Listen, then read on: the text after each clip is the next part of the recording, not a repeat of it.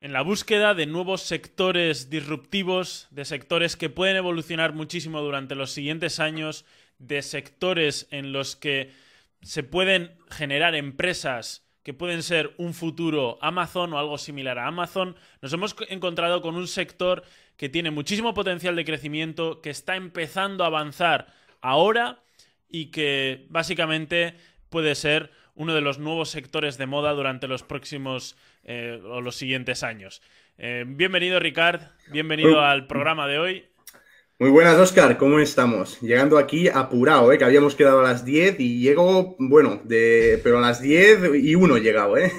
casi, casi que, Casi, justo casi que tiempo. lo- justo a tiempo. Justo, a tiempo para el programa de hoy. Sí, sí. Ho- Hoy igual me escucháis toser un poco porque tengo aquí una tos que no sé qué se me ha puesto. No es COVID, ¿eh? O sea, que quede claro. O sea, la- las personas que me van a ver mañana y pasado mañana no, no tengo que estar confinado ni nada.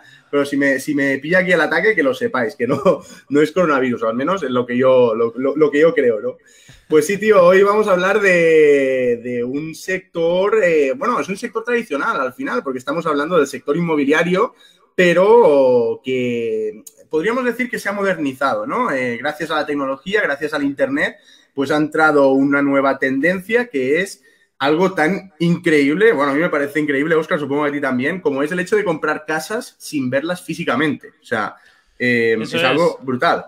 El ¿Sí? fenómeno llamado, o que le han puesto de nombre iBuying. eh, iBuying, Eso exactamente. es, que al final no deja de ser un sector tradicional, un sector, como bien decías tú, que todos conocemos en mayor o menor medida, ¿no? Pero que le falta esa, esa entrada de tecnología para mejorar en muchos aspectos que comentaremos ahora, ¿no? Hmm. Y bueno, hoy vamos a comentar varias de las empresas que tiene de característica o qué características interesantes puede tener el sector y lo más importante, lo que me parece más importante.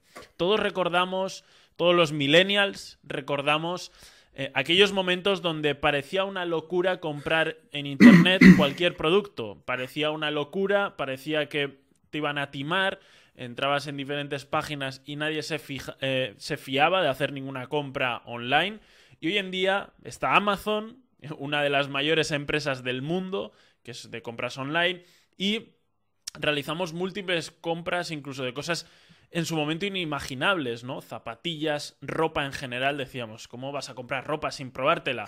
Pues ahora estamos en esta situación, en un sector nuevo, en un sector y en una situación que hemos visto repetida en incontables ocasiones con, los, con el resto de sectores y que en este sector se podría repetir ese tipo de crecimiento de eh, vendo físicamente y acabo vendiendo online. Pues estamos, eh, ¿verdad, Ricard?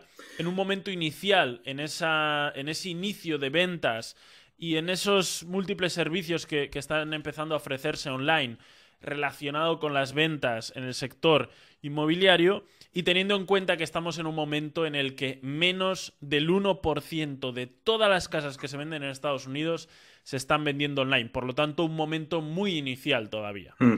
Podríamos decir, Oscar, como resumen, que la tecnología entra en el sector inmobiliario, por decirlo así, y estamos al principio, porque como bien tú dices, solamente el 1% de las transacciones que se... Bueno, después veremos que has preparado, nos has preparado unos gráficos muy, muy significativos de, de la cantidad de dinero que mueve el mercado inmobiliario solamente en Estados Unidos, creo que eran los gráficos, después lo veremos. Eh, eh, estamos hablando solamente del 1% de estas transacciones se están realizando a día de hoy eh, de forma online. Pero es que, claro, es que volvemos a lo mismo, ¿no? Eh, ¿Quién se... O, al menos, ¿qué, poco imaginable es el hecho de poder comprar una casa sin irla a ver? O sea, eh, es, quizás una, un, sector, o sea, es una disrupción tan grande que, que, bueno, tendremos que ver cómo la asimila el mercado como tal y cómo evoluciona. Pero la realidad es que tenemos algunos datos, Oscar, que son, son extraídos del, del, New York, del New York Times. Si te parece, te los leo y los vamos comentando punto por punto. Sí, los Porque comentamos. pues son muy interesantes. Mira, entre noviembre y diciembre, el 63% de los, compradores, de los compradores que hicieron una oferta por una casa no la habían visto en persona. O sea, estamos hablando ya de algo, de algo súper súper innovador, ¿no? Yo no sé si tú, tú, yo sé que tú ahora has estado comprando algo, eh, tú has ido a verlo, ¿no, Oscar? O, o- o lo has comprado online. Yo he ido a verlo. Yo... No has ido a verlo. No, no, no, te, no te, fías, ¿eh? No te fías, ¿o qué? sé que ha habido gente, y esto también conozco aquí, aunque bueno, el caso que estamos analizando son casos más estadounidenses, pero aquí también ha habido durante todo este momento de pandemia eh, gente que ha aprovechado la situación y ha comprado, yo conozco personalmente a una persona concretamente, y el agente inmobiliario con el que estuve yo me contó de más personas eh, que han comprado casas sin verlas también. Hmm. Estamos hablando de, como, como, te decía, de algo que es muy innovador, pero también es algo que está funcionando muy bien, porque los datos, las, estadísticas nos dicen que las casas eh, se venden horas después de llegar al mercado, de publicarse en la, página web de las empresas estas que veremos después. Y a menudo un 20% por encima de su precio de salida. O sea, em, supongo que es como una especie de puja, ¿no? Que la, que la gente o sea, el modelo tradicional, pues lo que, lo que te dice es que tienes que ir a ver la casa que quieres comprar con un agente de bienes raíces. Em, y bueno, si hay 10 personas más, esas 10 personas tienen que ponerse a la cola e ir a ver eh, la casa con, esta gente también, ¿no? Pues lo que te permite estas nuevas aplicaciones o estas nuevas webs es que, pues, pues, que si llega alguien antes que tú, ve la, ve la casa a través de, del ordenador o en 3D o como lo tengan montado, y eh, pone una oferta más alta, pues se lleva la casa, ¿no? Ya, ya no, ya no, ya no existe esta necesidad de tener que ir a verla físicamente con un agente inmobiliario. Em, entonces, eh, si te parece, voy a por el segundo punto, Oscar, que también es muy relevante. El 49% de los, de los compradores aseguraron haber superado la oferta de alguna vivienda durante el último año. Y el 20% de los compradores aseguraron haber superado en más de una ocasión la oferta por una misma vivienda también en el último año. O sea, lo que te decía, ¿no? Que estamos, estamos hablando de que hay, una puja interesante. La gente realmente está entrando. eBay en, en sus mejores momentos, ¿no? Exacto. En pujas. No, hay que tener en cuenta también eh, el entorno en el que nos hemos movido, ¿no? Un entorno en el que la construcción ha estado 100% parada, que ha habido gente que ha seguido queriendo comprar vivienda y que por lo tanto una oferta bloqueada y una demanda en aumento puede generar este tipo de situaciones. Aparte, le sumas esa comodidad que veremos en casos concretos, ¿no? En cada uno de los servicios que ofrecen varias empresas. Esa comodidad de que desde tu propia casa puedes mirar absolutamente o prácticamente absolutamente todo y puedes poner una oferta de forma inmediata, pues se pueden generar este tipo de situaciones que bien comentabas tú en los datos. Sí, y, precisamente todo esto ha cambiado a raíz de la pandemia. O sea, además porque em, el 75% de los millennials compradores de viviendas eh, se encuentran trabajando en este momento desde casa. O sea, fíjate que estamos, em, estamos hablando de la generación millennial, ¿no? La que está promoviendo esto es, nuestra generación. Em, y es probable que, que, lo sigan haciendo, porque muchas empresas, sobre todo las tecnológicas, ¿no? Que quizás es donde los millennials entramos, o sea, ingenieros, diseñadores, todo esto, ¿no? Somos, somos personas que podemos trabajar desde casa eh, o, la mayoría de los millennials trabajan en empresas que tienen el privilegio, ¿no? De poder trabajar desde casa por el trabajo que realizan. Entonces, eh, es una tendencia que ha llevado al alza, han llevado al alza los millennials precisamente. Y precisamente el, 63, el 63% de los compradores es de la generación millennial. Hay que tener en cuenta aquí una cosa súper que me parece súper importante, sobre todo de cara al futuro en este tipo de sectores. Somos una generación, como bien decía Ricard, que somos mucho o tenemos mucha, muchísima mayor predisposición a todo lo que es formato online, formato digital y por lo tanto, aunque el sector inmobiliario en sí es un sector un poco lento a la hora de moverse, puede que eh, según vayamos e-, envejeciendo nuestras generaciones y las generaciones más, más jóvenes, cada vez haya mayor cantidad de clientes potenciales para entrar en un sector inmobiliario en formato online. Es decir, si ahora, por ejemplo, cogemos que de los millennials para abajo son los que compran, el, el, ratio de edades es mucho menor que si miramos lo mismo dentro de 20 años, que seguiremos siendo de los millennials hacia abajo, pero entrará muchísima mayor cantidad de gente con empleos, con salarios y queriendo comprar vivienda. Y otra cosa que me parece eh, importante eh, en ese sentido también eh, a recalcar y que se me ha ido de la cabeza, así que Ricard, en cuanto me acuerde te la digo. bueno, tranquilo. Esto, y esto que no estamos en directo, ¿eh? que no hay, no, hay la presión aquí y esto después lo podemos cortar, pero no lo vamos a cortar, Oscar, no lo vamos a cortar porque... Esto se queda, se queda Esto se queda aquí, esto se queda aquí y tal, tal como salga, tal como salga. Em, sí, y el último dato, el último la, dato interesante o relevante Em, es que los buscadores, que, bueno, que al final los buscadores, pues son las empresas estas que también, que también actúan un poco como buscador, ¿no? Las mismas empresas que ofrecen las casas, em, em, incrementaron sus búsquedas en un 41% desde otoño de 2020 hasta la actualidad. O estamos hablando que yo creo, ¿eh? yo creo que lo que ha pasado aquí es que la generación millennial ha visto que a raíz de la pandemia probablemente, e incluso que nos están vendiendo que eh, va a ser algo que se va a repetir en el futuro, que puede, bueno, vamos, que lo que nos venden es que el trabajo online va a ser algo cuando antes era prácticamente impensable, ahora va a ser algo que puede ser habitual, ¿no? lo que yo creo que está viendo una transición, porque toda esta generación millennial, la nuestra, está, está diciendo, vale, pues em, si yo antes eh, iba a trabajar y, bueno, pues eh, pasaba, solamente iba a dormir a casa, por decirlo así, pues no me hacía falta tener una casa donde yo tuviese comodidades, donde pudiese trabajar a gusto, donde me, sentise, donde me sintiese bien, ¿no? En cambio ahora, como esto ha cambiado y como el lugar de trabajo se está trasladando a casa, pues toda esta generación lo que está diciendo es, pues bueno, pues igual es el momento, ¿no? De ir a comprar, em, de ir a comprar una casa y tener una vivienda propia. Y, por esta razón yo creo que se han incrementado las búsquedas en un 41% y no de la forma tradicional, sino de la forma eh, online, esta nueva manera de ver casas y de comprarlas que desde mi punto de vista, y ya dando mi opinión, igual me adelanto, eh, yo soy de ver las casas, pero también soy de ver la ropa cuando la voy a comprar, pero hay mucha gente que tal y como vemos, eh, lo está tomando, lo está aceptando bien, es un mercado que se está aceptando bien y que por lo tanto las empresas que se dedican a esto pueden tener un crecimiento bastante exponencial en el futuro. Eso es, de hecho, después veremos qué tipo de crecimiento han venido teniendo. También la, propia pandemia ha generado nuevas necesidades, como tú bien decías, ¿no? Eh, si hasta ahora no necesitaba una oficina en casa y ahora sí, puede que un cambio de vivienda sea una buena opción o sea una buena alternativa. Si hasta ahora tenía que vivir cerca del trabajo Ahora quizás pueda irme a vivir fuera de la ciudad o pueda irme a vivir a una zona que me guste más, más rural o lo que sea, o incluso vender una casa cara por una casa más barata en un entorno más rural, más mm. tranquilo, porque sé que voy a poder eh, trabajar eh, en un formato online, ¿no? Mm. Y hay que tener en cuenta también una cosa, y esto es lo que se me ha ido antes. No es, la, no es igual la situación aquí en España que la situación en Estados Unidos. Y esto es algo que ha habido gente que también ha confundido en programas anteriores. En España el, paro juvenil está en torno al 40%, si no me equivoco. Ya mm. sabéis que estudio mucho Estados Unidos, España más bien poco.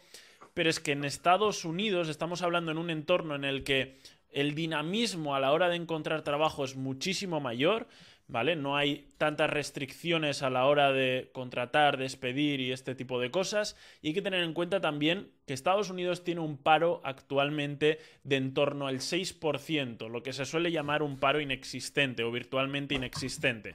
Por lo tanto, allí la gente ha seguido ingresando, hemos visto los cheques de estímulo que estuvimos viendo en programas anteriores, hemos visto cómo enseguida eh, ese, ese aumento, pequeño aumento de paro, enseguida lo han recuperado y ya están otra vez en entornos del 6% de, de paro y por lo tanto no es para nada igual la situación actual aquí de los millennials en España o de los millennials y edades inferiores en Estados Unidos.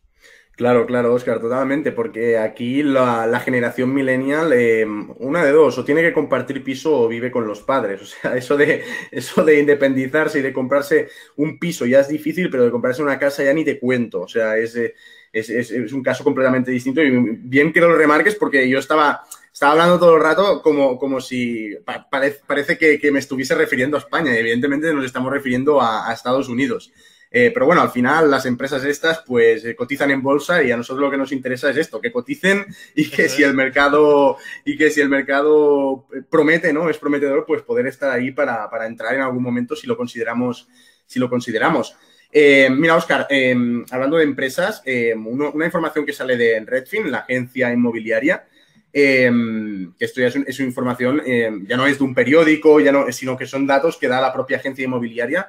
Em, el 63%, el 63 de los compradores eh, entre, que usaron Redfin en noviembre y diciembre hicieron una oferta por una casa que no habían visto en persona. O sea, lo hacen a través de visitas eh, en 3D y bueno, pues supongo que es un poco como probarte la ropa en 3D, ¿no? Ver la casa en 3D, tú entras, eh, bueno, hay muchos vídeos de estos en Instagram, en páginas de estas de casas y tal, que en, las que te van haciendo como el tour por dentro de la casa, pues el 63% de las personas que, usaron Redfin no, no han visto la, casa físicamente.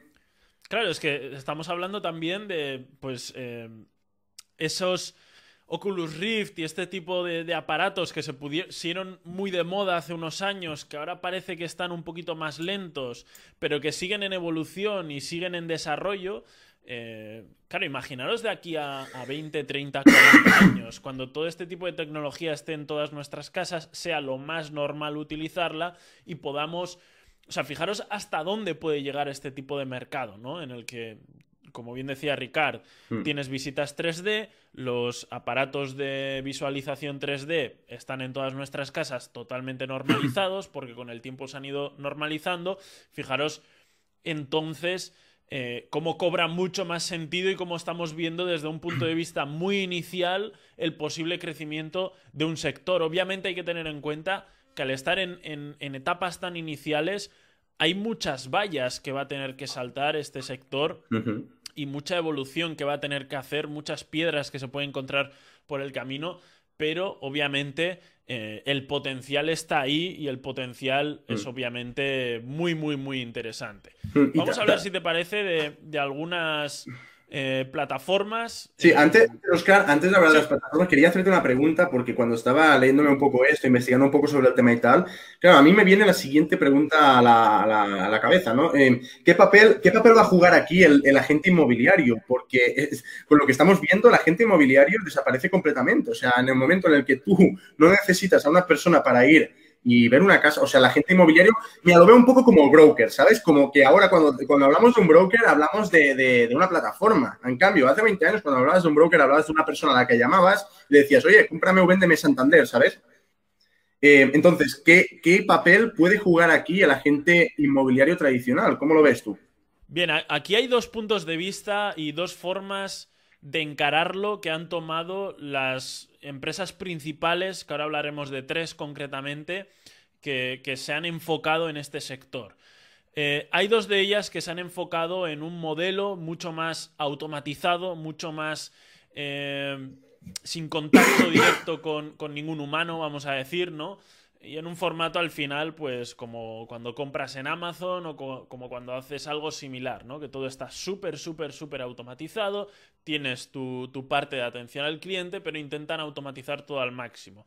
Y hay otra de las empresas que sí que lo que ha hecho es retransformar ese modelo de agentes inmobiliarios, eh, cómo funcionan, y al final lo que han hecho es básicamente... Em, una plataforma con un montón de datos y un entorno que todos esos agentes inmobiliarios pueden utilizar para mejorar la cantidad de ventas, la cantidad de, conversión al, al, final de clientes en, compradores. Lo veremos concretamente, creo que es una pregunta súper interesante porque es uno de los factores diferenciales de mm, los tres competidores más grandes del sector actualmente y, ya te digo, uno de ellos se diferencia precisamente por eso. Si te parece, empezamos a hablar ahora sí de dos de, los, de las tres empresas más importantes en este sector, que son Zillow y Opendoor, ¿vale?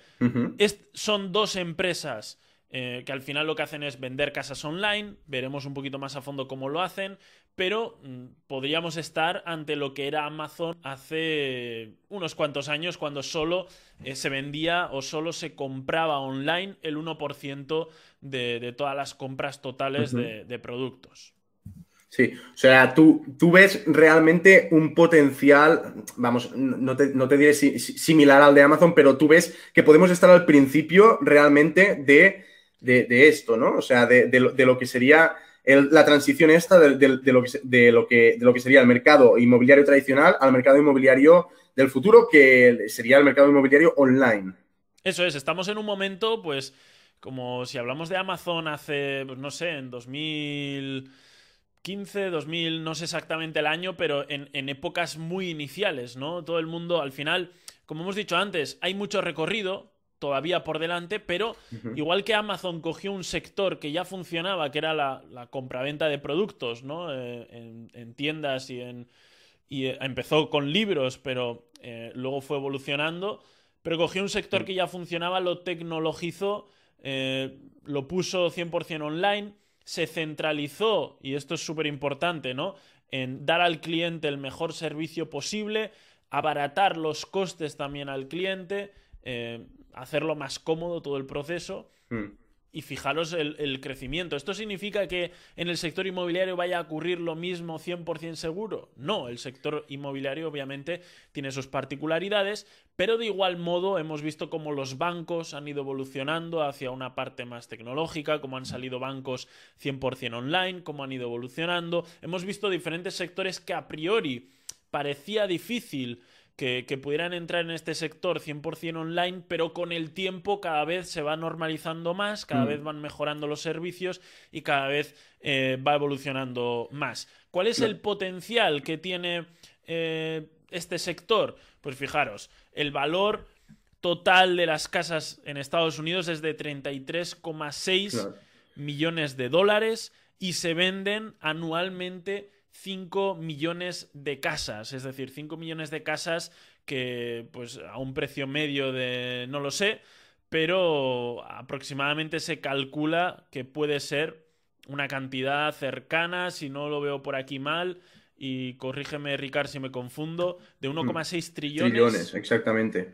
estamos hablando de que, para ponerlo en perspectiva, Oscar, estamos hablando de que el sector eh, inmobiliario online en este momento ocupa el 1% de 33,6 o 33, no sé cuánto, de 33,6 trillones de dólares.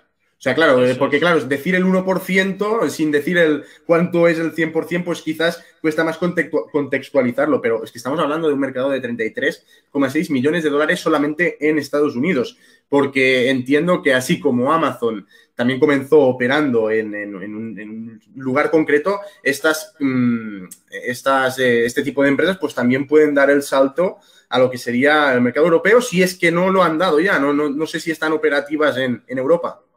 Creo que no, creo que no. Aquí en España tenemos algo similar, que es eh, idealista, ¿no? pero que se queda muy, muy, muy cortito para lo que vamos a ver que ofrecen este eh, tipo de empresas. El, idealista, hasta donde yo sé, sí que sería más eh, un negocio tradicional, ¿no? Un mercado inmobiliario tradicional. Simplemente vas, ves el, piso, que conciertas una, una, cita con el agente inmobiliario o con quien sea y te enseña el piso. Eso es, idealista en definitiva es un portal donde a, cambio de, una, de un cobro, de una tarifa, pues tú puedes hmm. listar tus viviendas, eres un agente, pues puedes listar tus viviendas para que la gente los pueda ver. Y creo que también ofrece algún tipo de facilidad eh, para conseguir hipotecas y ellos imagino que se llevarán algún tipo de comisión, pero tampoco van mucho más allá, no, no llegan a este punto eh, que llegan este tipo de empresas. Mm. Y siguiendo hablando un poquito de la fuerza del sector eh, o de la evolución que puede tener el sector, de, cómo estamos en esa fase inicial y cómo puede evolucionar, 75,3 millones de millennials van a entrar en el mercado de las viviendas en Estados Unidos eh, y se calcula que van a gastar en torno a 2 trillones de dólares en comprar casas durante los próximos 5 años. Y aquí vuelvo a repetir, eh, Estados Unidos, paro muy bajo, gente joven que sale a trabajar, que tiene eh, posibilidades económicas para meterse en hipotecas y meterse en, casas y, por lo tanto, mm. pues esos dos trillones que ahora mismo, como bien recordaba Ricard, solo se está vendiendo un 1% de forma online, si ese porcentaje sube y si tenemos de aquí a cinco años vistas posiblemente 2 trillones de, dólares en compraventa de casas, la cantidad de dinero que se puede generar o, que se puede mover en este sector online puede ser muy, pero que muy alto. Claro, es que, es que, Oscar, además es que estamos en un momento, eh, en el corto y medio plazo, en el cual las hipotecas están y van a estar baratas. O sea, eh, se, Hasta 2023 se calcula, ¿no? Que no suben tipos exactamente, de interés. Esa es la estimación. Sí, pero sí, pero es que aún así van a subir los tipos de interés, pero entiendo que de forma progresiva. O sea, que claro, es que estamos hablando de, que, de que es barato. O sea, comprar una casa, barato. Eh, la hipoteca es barata. O sea, en comparación a cómo, está, cómo habían estado hace unos años, ¿no? Em, entonces, es que se unen aquí todos los ingredientes para que, estamos hablando de generación millennial, generación que trabaja desde casa o en una, gran cantidad de personas ya trabajan desde casa de por sí, porque muchas tienen, pues son eso, freelancers y, este tipo de cosas, pero además ahora con el COVID todavía van a trabajar más desde casa. Em, gente que tiene capacidad de em, poder adquisitivo, ¿no? En Estados Unidos. Em, gente muy familiarizada con lo que es la tecnología. O sea, si, si hablásemos de la generación de nuestros padres, yo lo pondría mucho en duda este tipo de plataformas, porque incluso yo ya soy un poco reacio en utilizarlas, pero porque, Oscar, yo soy un poco, yo esto de lo, de, yo, soy un poco... De la vieja escuela. Sí, ¿eh? hablamos, hablamos de que lo mantendríamos en secreto, ¿no? Pero yo soy un poco de la, de la, vieja escuela, ¿no? Este tipo de cosas yo yo prefiero verlo. Yo, yo, yo eso de, comprar ropa por internet tampoco. Yo quiero probarme la ropa, tío. Eh, entonces yo soy un poco de la vieja escuela en este sentido, pero sí que es verdad que los millennials y la generación que viene detrás, ya ni te cuento, son personas que es que van, con la pantalla aquí todo el puto día, tío. Entonces, em, este, o sea, es que se, están, se están eh, eh, alineando todos los planetas para que este tipo de empresas y para que este sector inmobiliario online nuevo del futuro em, crezca. O sea, o sea, claro, hay que tener en cuenta que nosotros, como millennials, hemos vivido las dos caras de la moneda, ¿no? Hemos vivido esa niñez en la que eh, llamabas todavía a los teléfonos fijos de casa a tus amigos para quedar a echar un partido de fútbol, no había móviles, no había nada, y hemos vivido esta segunda época donde todo va a través del móvil, de los ordenadores. O sea, nosotros hemos vivido la, época esa que no había ordenadores en casa, que si tenías el modem no podías llamar y sonaban los ruiditos aquellos eh, ultrasónicos. Entonces, hemos vivido las dos monedas de la cara, pero como tú bien dices, las generaciones, si nos vamos a unas generaciones un poquito más jóvenes, eso no lo han conocido. Solo han conocido la... Pantalla y pantalla. 100% tecnológica. Sí, sí, sí, es que es, así, es así. Es que incluso, incluso, mm, es que a, menos en las grandes ciudades, en los pueblos todavía no pasa esto, pero aquí sí, por ejemplo, yo ahora quiero alquilar una furgoneta, el otro día que, me compré una cosa que tuve que alquilar una furgoneta, joder, vas ahí con la aplicación, con el móvil, desbloqueas la furgoneta, o sea, estamos hablando de que todo es así, o sea, todo funciona así, incluso, eh, no sé si después lo vas a comentar, Oscar, pero hay, hay empresas de, estas que se dedican al sector... Eh, eh, este de inmobiliario online, que, eh, te dan la posibilidad de ir tú a la casa sin agente inmobiliario, simplemente con la aplicación del móvil le das ahí y se te abre la puerta. O sea, es que es como ir y, coger aquí una, una moto de estas eléctricas de aquí que están en la calle en Barcelona. Es increíble. si te parece, para ahondar en lo que tú bien has comentado, vamos a entrar en las empresas, vamos a explicar cada una uno a uno. Son tres empresas, son las tres líderes del sector. Eh, no vamos a hablar de cuál es mejor, cuál es peor. Eh, yo todavía me estoy pensando por cuál tirar más, pero vamos a ir comentando y vamos a ir viendo eh, qué, empresas están peleando en este sector. ¿no? La primera es Silo, es una empresa que lleva en cartera nada más y nada menos que Casey Wood, una mujer pues que me han dicho, me han contado que no invierte tampoco demasiado mal, ¿no? Exactamente. Y de la que haremos otro programa súper interesante. El próximo, el próximo, bueno, yo creo que sí, yo creo que va a ser el próximo. O sea que atentos al canal, campanita. Eso es, eso es, porque además se acaba de meter en un nuevo sector y es el que vamos a comentar. Eh, en definitiva, Silo es una empresa eh, que empezó como una plataforma de búsqueda de hogares y ha aumentado todos los servicios que van alrededor de, de lo que es la, compra del hogar. Para que lo entendáis, era un idealista y se ha retransformado y, ha mejorado muchísimo más sus servicios dando un, entorno todo en uno para que el servicio completo de búsqueda, compra, financiación y todo lo que conlleva comprarse una casa sea a través de online, sea lo más eh, cómodo eh, posible, ¿no? Mm. Entonces, Ellos evolucionan eh, las ventas en tres ramas. Lo primero que. la primera rama donde se meten fuertes Internet y tecnología, lo que ellos llaman ahí, que al final son eh, soluciones que ofrecen agencias para marketing, eh, una solución para publicitarte también, como decíamos, lo que puede ser idealista. Hmm. El segmento de las hipotecas, que ha crecido un 190% al año. Eh, aunque sigue siendo el sector más pequeño dentro de lo que se mueven ellos como empresa, pero ese crecimiento le da al final una buena pinta o, hace que tenga muy buena pinta este sector también o, este, esta pequeña rama de, su negocio. Y la última son las casas, que al final es donde está un poquito la gran oportunidad de, futuro porque eh, pues al final, alrededor de esa compra-venta de casas es donde se puede construir un poco el imperio, ¿no? Ese, mm. eso que construyó Amazon. Amazon empezó como un lugar donde eh, se vendían y se compraban simplemente libros, fue evolucionando, pero es que ahora Amazon tienes los productos suyos propios, los productos de terceros que ponen en la plataforma Amazon, Amazon te ofrece formas de publicitarte, Amazon te ofrece formas de envío, Amazon te ofrece formas de pago, incluso financiaciones. Entonces, esto es un poco el concepto que está buscando Zillow, el mm. alrededor de una compra de casa, montar toda una serie de servicios alrededor. Y en este, en este último punto de las casas, como decíamos, es donde está el potencial porque eh, van eh, meten reformas, meten eh, pues que ellos mismos te compran la casa, tú pones la casa y ellos mismos te hacen una oferta y te la compran, de forma que puedes venderla muy rápida, mm. puedes listarla para que un tercero te, te la compre y tienen una herramienta muy pero que muy interesante que es un algoritmo con el que tú pones tu casa ahí pones cuántos metros tiene, pones fotos, pones eh, en qué lugar está y demás, tienen un algoritmo que te calcula automáticamente un valor estimado, por lo tanto ya puedes eh, ir sabiendo qué oferta te van a hacer o, por cuánto la puedes vender e incluso venderla de forma bastante automatizada. Así que súper interesante.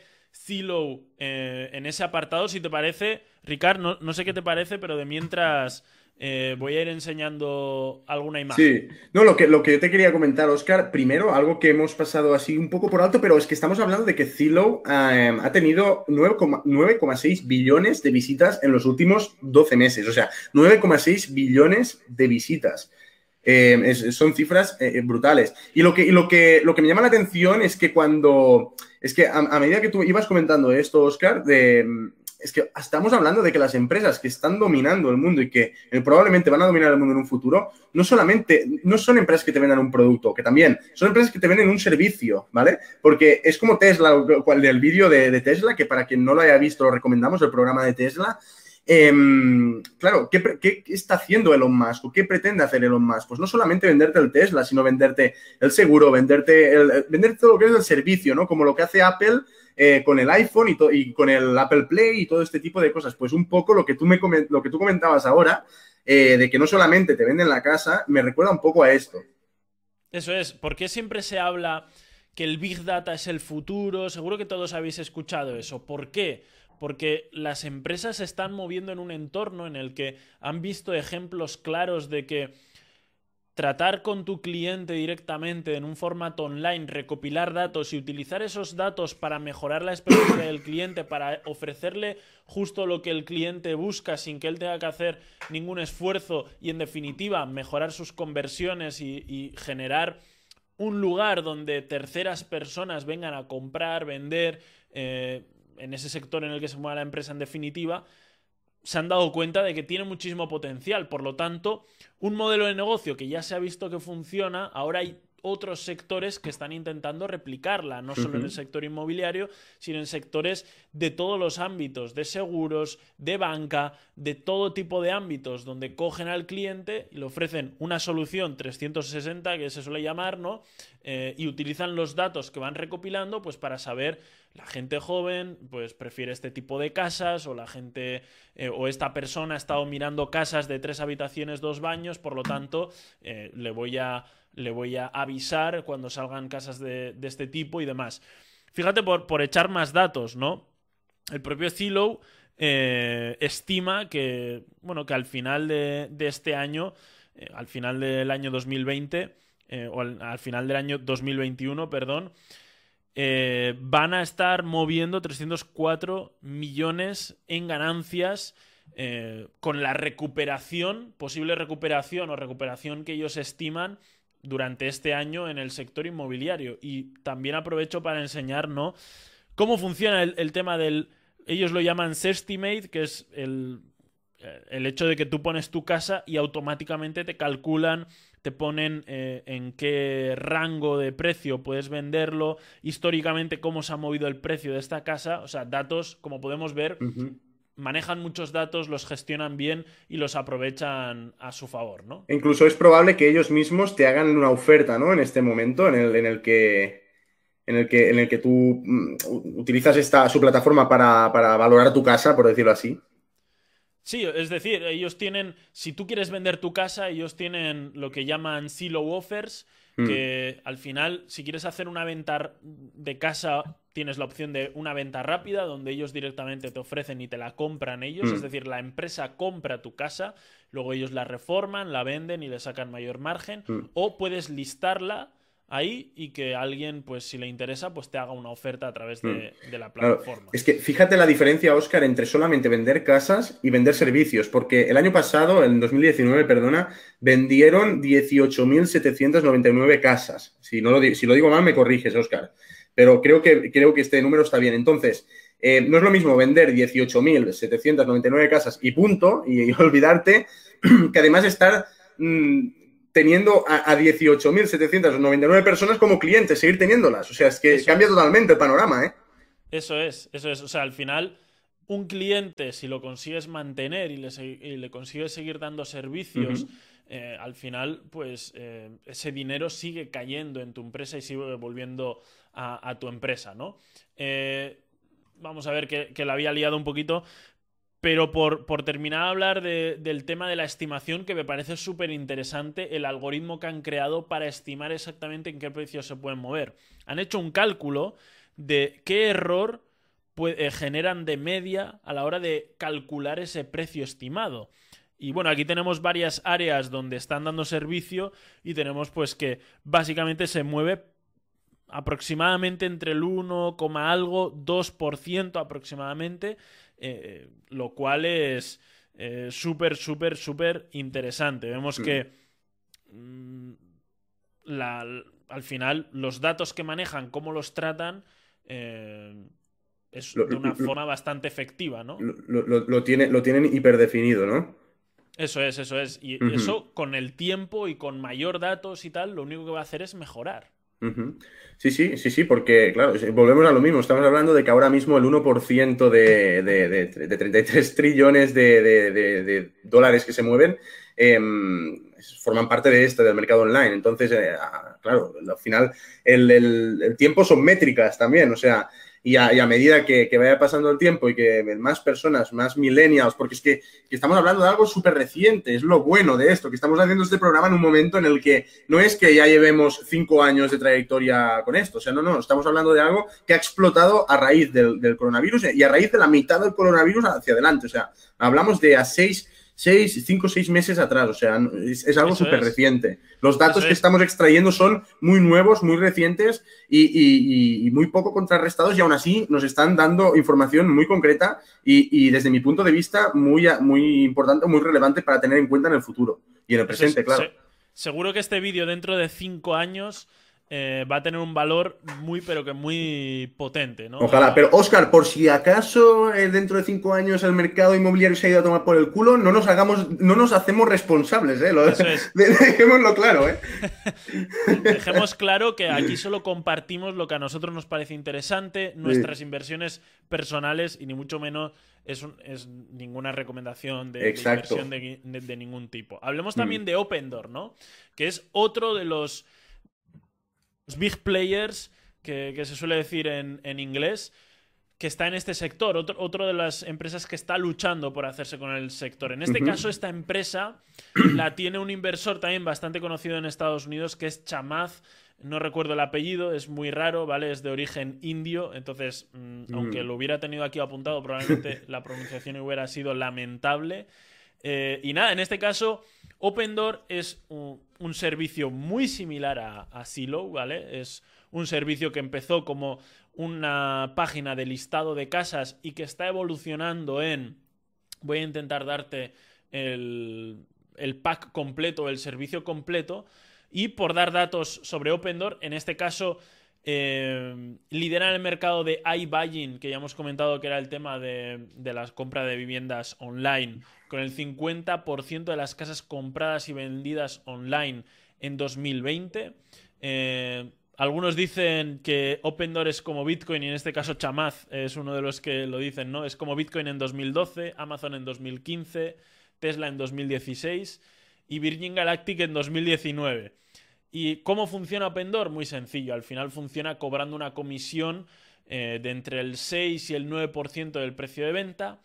Y eh, pues en este caso en 2019 vendió 19.000 casas que generaron 4,7 billones de dólares, aproximadamente 1,7% de todas las transacciones de casas, no en todo en Estados Unidos, sino en los 21 mercados en los que ofrece servicio, que para que os hagáis una idea, básicamente o, o, de forma muy similar, viene a ser 21 estados, más o menos. ¿Te has fijado, Oscar, que los números son muy similares a los de a los de Zillow? Zillow, ¿cómo es. se llama? Que lo pronuncio mal. Eh, sí, Zillow, Zillow, lo, sí, lo digo bien. Eh, porque está, eh, en, con Zillow, ¿no? Que, creo que en el año 2019 vendieron también 18.000 no sé cuántas casas y este, aquí estamos hablando de 19.000 de 19.000 casas, o sea, es, es, es, es claro, revelador esto, también. Esto es lo complicado también de mm. estar hablando de un sector en un periodo tan inicial todavía, ¿no? Que al final claro. siempre entran varios competidores, eh, en este caso además son competidores muy similares, tanto Zillow como Opendoor ofrecen cosas muy similares, están muy, muy empatados, creo que Zillow tiene más tráfico, mm. Opendoor... Entonces están ahí muy, muy, muy eh, empatados en esa lucha. Sabemos que al final seguramente habrá un big player, habrá un único big player, igual que ha ocurrido con Amazon, ¿no? Que domina el sector, igual que en todos los sectores. Acaba o, o, incluso, incluso puede, uno, ¿no? se puede llevar a cabo alguna, alguna fusión, Oscar, también. Incluso también, ¿no? Pero, pero bueno, por ahora eh, sí que está la cosa muy, pero que muy empatada en, en ese sentido. Mm. Y al, al, ser esta una empresa muy similar, podéis estudiar un poquito más a fondo esta empresa. Sí que me gustaría hablar de la que es un poquito diferente, que es Redfin, si uh -huh. te parece. Sí, sí. Vamos vale, a ello. Redfin, en definitiva, es lo que comentabas tú al principio de, del directo, ¿no? De, bueno, del directo, de, de la grabación, del podcast. el casi directo, el, el casi directo, Oscar. Eso es. Eh, en este caso, Redfin tiene un punto de vista un poquito diferente. No está haciendo exactamente ese eh, siendo simplemente una página web con un listado de casas donde luego te ofrecen un poco pues la financiación, la reforma y todo esto alrededor, ¿no? Eh, Redfin, en definitiva, para que se entienda fácil, es una agencia inmobiliaria a lo bestia y online, ¿vale? Entonces, eh, es interesante porque mezcla una página web estilo idealista, donde hay un montón de casas, pero lo que ocurre un poquito es que tienen mmm, las propias agencias que listan sus casas allí o incluso eh, agentes inmobiliarios que ellos mismos contratan y esos agentes inmobiliarios lo que hacen es vender esas casas que son propiedad de Redfin o que Redfin tiene listadas en, en su página web. Cada una de sus casas tiene un tour en vídeo, están metidos uh -huh. en un sistema, como bien decías tú, que puedes ir a ver la casa desbloqueando con el móvil, que esto creo que Redfin actualmente es la única que la tiene, pero seguramente uh -huh. que los demás lo meterán antes y sin necesidad de un agente. Uh -huh.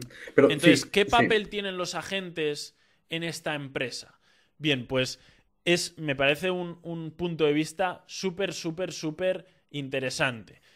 Los agentes básicamente no hacen ese trabajo de le llama a la persona, van donde la persona le enseña la casa, sino que los agentes hacen todo su trabajo en formato online, es decir, una persona entra, empieza a ver casas o guarda casas en favoritos y dependiendo de qué, eh, de qué actividad ha tenido el usuario dentro de su página web, los agentes revisan esa información, porque al final cada agente tiene como una zona asignada y todos los usuarios de esa zona pues le pertenecen a esa gente y eh, pues coge y él eh, les llama directamente o les ofrece por, por email lo que más puede encajar con la actividad que han tenido. Entonces, tú, Ricard, por ejemplo, si estás buscando un chalet con piscina, pista de pádel, eh, tres pisos, eh, sauna y masaje, ¿no?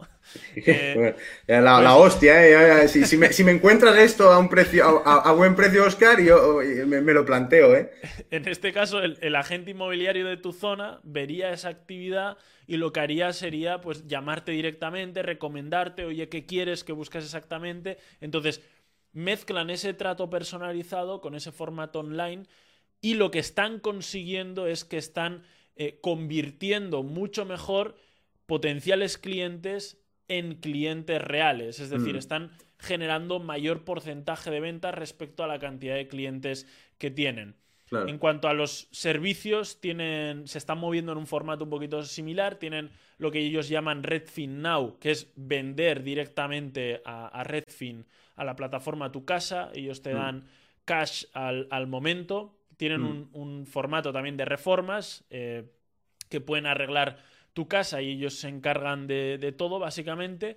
Y también tienen pues, el servicio de listado de casas que mm. hemos comentado. En este caso, su market share es del 0,9%, que también está en torno al 1% que hemos visto eh, en las otras dos plataformas y el potencial de, de, crecimiento ahí está. ¿no? De aquí a cinco mm. años, por lo menos, se estima que, que pueda haber un, crecimiento bastante interesante.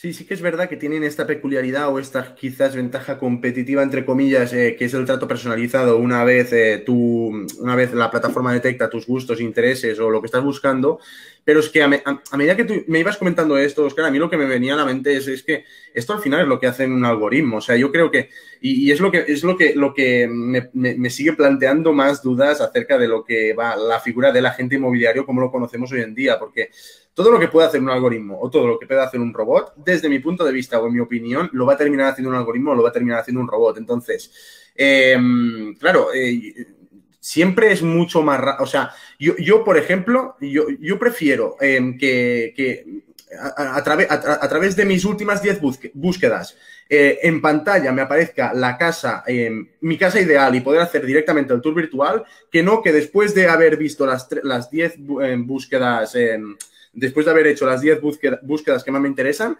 me llame una gente y me diga, oye, tengo esto, ¿sabes? en, este, eh, vuelvo a ser un poco millennial, ¿no? En este sentido.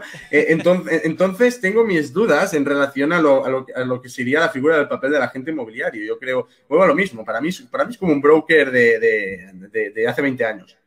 Sí, bajo mi punto de vista, el, agente inmobiliario, el uso que le está haciendo, está haciendo Redfin del agente inmobiliario me parece súper, súper, súper interesante. De hecho, eh, también por, por dar datos, los agentes inmobiliarios en Redfin, es decir, los que contrata Redfin ganan dos veces más con un agente inmobiliario normal y cierran tres veces más eh, la cantidad de viviendas que cerraría un, mm. agente inmobiliario gracias a toda esa información que, les o que tienen disponible por ser agentes inmobiliarios de, Redfin.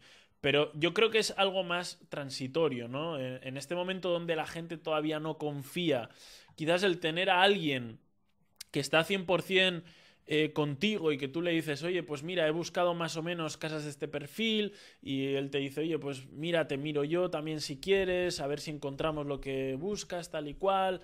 Y yo creo que puede facilitar y de hecho en, las cifras no lo que se está viendo es que están transformando mejor porque yo creo que hay un porcentaje de personas que compran directamente y, y no necesitan nada más, hay otro porcentaje que dudan de si comprar o no online sin verla, sin no verla o tal. Entonces esa ayuda de agente inmobiliario yo creo que ayuda a transformar en clientes a esa cantidad de personas y luego hay otro porcentaje que es el mayor ahora mismo, pero que entendemos que con el tiempo pues va a ser cada vez menos menor, ¿no? Ese porcentaje de personas que tienen claro que no comprarán una casa online y que lo van a hacer pues a la vieja usanza. Mm. Entonces, Oscar, si te parece, hasta el momento hemos estado hablando de todo lo bueno, ¿no? De lo, de, lo que son estas empresas y, del futuro brillante que tienen, pero no podemos olvidar que el negocio inmobiliario sigue siendo un negocio cíclico. Entonces, en este momento estamos en un buen momento, por lo que yo te comentaba antes, estamos eh, al principio de, lo que es, o al principio, sí, principio de lo que sería una generación millennial que comienza a tener poder adquisitivo para comprar, se ha juntado el coronavirus, gente que puede trabajar desde casa, que van a buscar zonas de extrarradio fuera de la ciudad para comprar casas, eh, tipos de interés bajos, hipotecas baratas, o sea, es que están los, planetas alineados para que esto crezca, pero ¿y el futuro de y el futuro? Porque claro, eh, si, cuando hablamos de invertir eh, dinero, probablemente habrá, habrá de, de, inversor, de inversores o de perfiles de inversión de todo tipo en el canal, ¿no? Pero mm, cuando hablamos de invertir en una empresa así, supongo que es para medio largo plazo. Entonces, ¿cómo puede afectar em, el, ciclo, ¿no? El ciclo del mercado inmobiliario y eh, a medida que todo esto, pues que toda esta cosa que en este momento está tan caliente como lo es el, mercado millennial, se vaya resfriando y a medida que los tipos de interés vayan subiendo y que, bueno, pues que mm, comencemos otra vez hacia abajo, ¿no? Sí, aquí hay que tener varias cosas en cuenta y es que la pandemia al final ha tenido una, un impacto bastante grande en el sector, en todos los sectores, pero no iba a ser menos el inmobiliario. Como bien decíamos, veníamos o venimos de un entorno en el que la oferta se ha quedado totalmente estancado por la falta de construcción, porque al final eh, los trabajos no se han podido seguir desarrollando, la demanda ha seguido aumentando, ha estado ahí eh, bastante, bastante activa, ¿no? Porque poca, o sea, a nivel de paro no ha bajado mucho el paro, por lo tanto la gente seguía teniendo poder adquisitivo, han llegado los cheques de estímulo, la gente ha ahorrado muchísimo porque no ha podido realizar ningún tipo de actividad de ocio, eh, se han dado nuevas necesidades, como bien decías, el trabajo online, pues al final la gente dice, oye, pues tengo una, una casa de X tamaño, pues voy a cogerme una más grande, así me hago una oficina, tal y cual. Entonces, yo creo que en ese sentido ha habido una compra un poquito excesiva a lo que podría haber sido la misma época sin pandemia. Ahora también es posible que, que pueda seguir habiendo o se alargue en el tiempo esa, esa, gran cantidad de demanda que estamos viendo ahora, eh, ahora mismo. ¿Por qué? Porque mucha o alguna de la gente que no veía mucha seguridad en su trabajo, que han estado siendo un poquito más pacientes o que incluso eh, habían perdido el trabajo y lo han recuperado ahora, ese tipo de gente viendo que las vacunas ya están funcionando, que Estados Unidos para el 4 de julio, al menos eso dice Joe Biden, van a tener a, todo el mundo funcionando, ¿no? Por encima de ese 70% de vacunación que se dice que ya eh, se puede vivir de una forma normal. Entonces, esa seguridad de la nueva situación puede hacer que la gente siga comprando. ¿Qué es mm. lo que viene en el futuro? Bien, Joe Biden eh, ha puesto un plan, o dentro de, su mandato, ¿no? Eh, tiene dentro de la lista de cosas que quiere cumplir un plan en, el que entra en definitiva ¿no? el aumento de la oferta de las viviendas para conseguir viviendas más baratas, sobre todo para gente pues, que está en quizá en una situación un poquito más desfavorecida. Por lo, por lo tanto, ahí puede haber una inyección de oferta grande que pueda hacer que los precios se estanquen o incluso bajen. ¿Cuál es la particularidad de este sector? Que tú no puedes inyectar oferta así de golpe. La construcción tarda un tiempo. Por lo tanto, es un sector lento, como hemos dicho, el inmobiliario, y todas esas construcciones a largo plazo irán cayendo un poquito eh, a cuentagotas o, o tardarán un poquito cierto tiempo.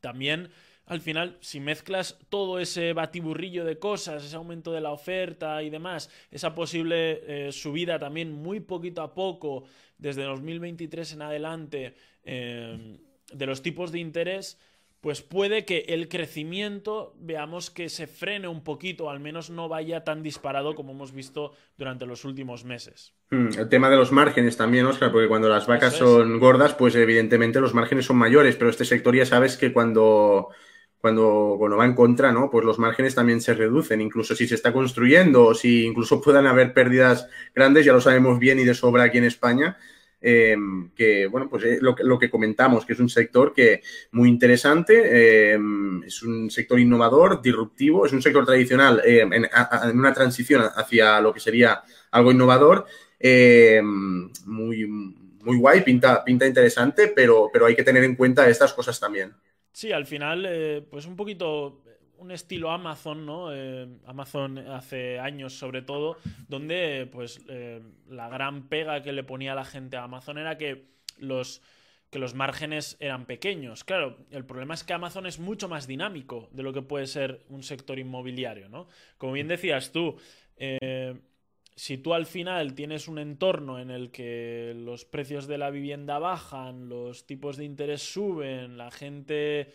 Entonces ahí los márgenes pueden sufrir. Sí que es cierto que he visto que las empresas o todas ellas tienen planes de seguir mejorando a nivel de márgenes porque ellos saben que es su debilidad, ¿no? Entonces veremos cómo evoluciona todo esto. Obviamente mm. ahí es donde puede estar uno de los puntos flacos de, todo este sector, ¿no? Mm. Eh, pero en definitiva, si la versión online mejora a la versión física del mismo sector, eh, aunque el sector por completo suba o baje, entendemos, o, o, entiendo yo, ¿no? Que aunque todo en su totalidad suba o baje, la parte online va a ir comiéndole terreno poco a poco mm. eh, a, la parte pues, física o tradicional. Tiene, tiene, que haber una evolución, sí o sí, ¿no? Por decirlo de alguna manera, de, eh, hacia, hacia esto. O sea, la primera evolución la tuvimos con portales como El Idealista, Habitaclia en España, ¿eh? claro, en Estados Unidos ya, no, ya, ya me pierdo más, pero lo que sería en España, ¿no? Pues la evolución sería de, de, de, igual hace 30 años atrás, pues para ir a ver algo, ibas físicamente directamente, llamabas a la gente inmobiliario para ir a verlo, pues después vino lo que es el idealista y pudimos ver las casas por internet, solamente verlas en foto y ahora pues quizás estamos en el momento de transición hacia este nuevo, nuevo, nuevo estilo no más, más eh, online, más disruptivo y, antes que comentaras lo de Amazon, Oscar, ¿no te extraña que en algún momento eh, Bezos o Amazon, porque Bezos ya no sé si está muy, muy, muy al frente, pero que no nos sorprendan y que entren también aquí, ¿no? A competir con esta gente o que directamente compren a alguien y se metan en el negocio si ven que, si ven que es algo que, está, que, puede, que puede pegar fuerte. Eso, ya sabemos que hoy en día las empresas se meten en todos los sectores que prometen. El ejemplo más más claro, pues puede ser Apple metiéndose con el tema de los coches eléctricos, ¿no? Al final todo lo que pueda encajar en, este tipo de empresas tan grandes intentan mm. meter el morro porque al final es una fuente más, más de, ingresos. Así que... Ah. No digo, ahora que comentabas esto de, Apple y los coches eléctricos, creo, Oscar, que también hablamos de preparar un programa sobre esto, ¿no? Eso es, habrá programa porque hay novedades interesantes. A mí el sector de los coches eléctricos es un sector donde estoy fuertemente posicionado, donde eh, estoy bastante metido. Eh, hay muchas empresas muy interesantes con, cubriendo diferentes tipos de necesidades dentro de lo que es el sector de la, de la automoción. Ya vemos que incluso los gobiernos tienen bastante claro que de aquí a, podemos ver el ejemplo de la nueva ley aquí que tenemos en España, ¿no? que para 2040 no se van a vender coches eléctricos, pues ya vemos que parece que todo está direccionándose hacia ahora sí que va a entrar fuerte el sector de los coches eléctricos y yo creo que el ejemplo más claro también o la señal más clara es que antes prácticamente Tesla estaba solo en, la batalla y ahora se están metiendo un montón de empresas intentando meterse en el sector porque están viendo que es el momento, ¿no? ¿Tú, te comprarías un Tesla, Oscar, o un coche eléctrico? Yo aquí en España no, porque no. hay la infraestructura pues para... Pero solamente por eso, o no, no, porque te gusta la gasolina, porque te gusta el ruido del motor, ¿o qué? No, a mí lo de... La verdad que no soy muy aficionado a los coches. Entonces, en ese sentido, a mí lo del ruido del motor y tal no, no es algo que, que, bueno, que me llame la atención simplemente porque no es algo que nunca me ha llamado la atención, ¿no? El coche rápido, el deportivo, el tal no, no es algo que, me haya llamado la atención. Es más que nada por, por eso, por la comodidad de uso. Aquí en España actualmente no es lo más cómodo de usar.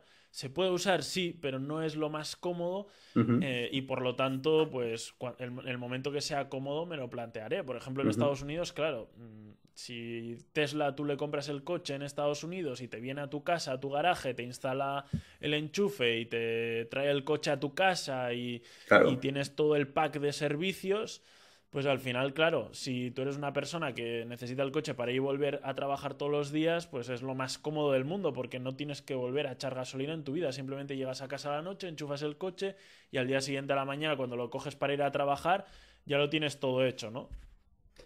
Totalmente, Oscar. Creo que, te has quedado pillado, a ver si lo recuperamos. Ah, bien. Ahora, a ver, a ver, a ver, a ver, a ver. Vamos a ver si volvemos. A ver, a ver, a ver. Directo, semidirecto. Ahí está. Ahora, ya te tenemos ahí otra vez. Pues bueno, si te parece, dejamos esta, esta conversación de los coches eléctricos para el programa de, del, Apple, del Apple Car, que por ejemplo, que, es que es súper guay, es súper interesante porque van directamente al, coche autónomo. Pero bueno, ya, ya hablaremos, ya hablaremos de esto. Em, yo creo que. por favor, en comentarios qué programa os, o cuál de los que hemos comentado eh, os apetece más. Hmm.